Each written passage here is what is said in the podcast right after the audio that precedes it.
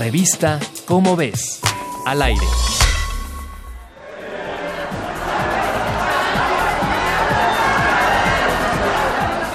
¿Qué pasó? una, una no es ninguna, me cae. Ninguna. Una no es ninguna y no hay segunda sin primera. ¡Salud! Oiga, oiga, tráigame otra, pero por favor sin hielo. Es que tengo que cuidarla. Tengo que cuidarla. La voz. Mm, ¡Salud! ya, ya, ya no, ya no me andes diciendo. Ya, ya, ya. Es la, la última, la, la, la última, ¿sí? Ay, no, eso dijiste el martes de la otra semana. Ya, es fue la otra semana. Aguas con las aguas locas. Algunas cervezas fortalecen los huesos. El vino ayuda a la salud vascular y el pulque es un gran alimento para la microbiota intestinal. Pero ojo, todos consumidos con moderación. Hasta la Organización Mundial de la Salud incluyó bebidas fermentadas en su pirámide alimenticia. Eso sí, les puso un letrero que dice consumo opcional moderado y responsable. Bien dicen que una no es ninguna, pero consumir alcohol muy a menudo trae consecuencias nocivas para la salud. No es que seamos aguafiestas. Más de 500 investigadores concluyeron que en 2016 el alcohol causó 3 millones de muertes en el mundo. Consumir alcohol es un factor de riesgo en más de 60 enfermedades crónicas y tiene que ver con la aparición de distintos tipos de cáncer y problemas cardiovasculares.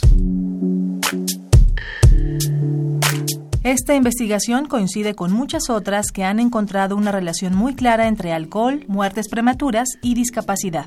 El consumo de alcohol varía según el país, la edad, el género, la cantidad promedio de alcohol ingerida y los padecimientos resultantes. Una de cada tres personas de entre 15 y 49 años alrededor del mundo consume alcohol regularmente, lo que nos da un total de 2.400 millones de consumidores activos. En este caso, el tamaño sí importa. Según el matemático Rafael Prieto, las personas que viven en ciudades pequeñas son más propensas a migrar que las que viven en ciudades grandes.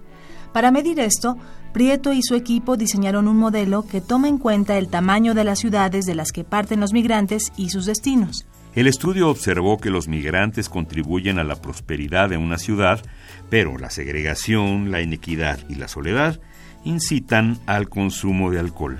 El mayor número de bebedores de alcohol se registró en Dinamarca, mientras que el más bajo correspondió a Pakistán y Bangladesh. En 2016, los siete países con las tasas más altas de mortalidad fueron Rusia, Ucrania, Lituania, Bielorrusia, Mongolia, Letonia y Kazajstán. México aparece como un país en el que el habitante promedio no bebe en exceso. ¿Y tú estás de acuerdo con esto? Así que ya lo sabes aguas con el alcohol.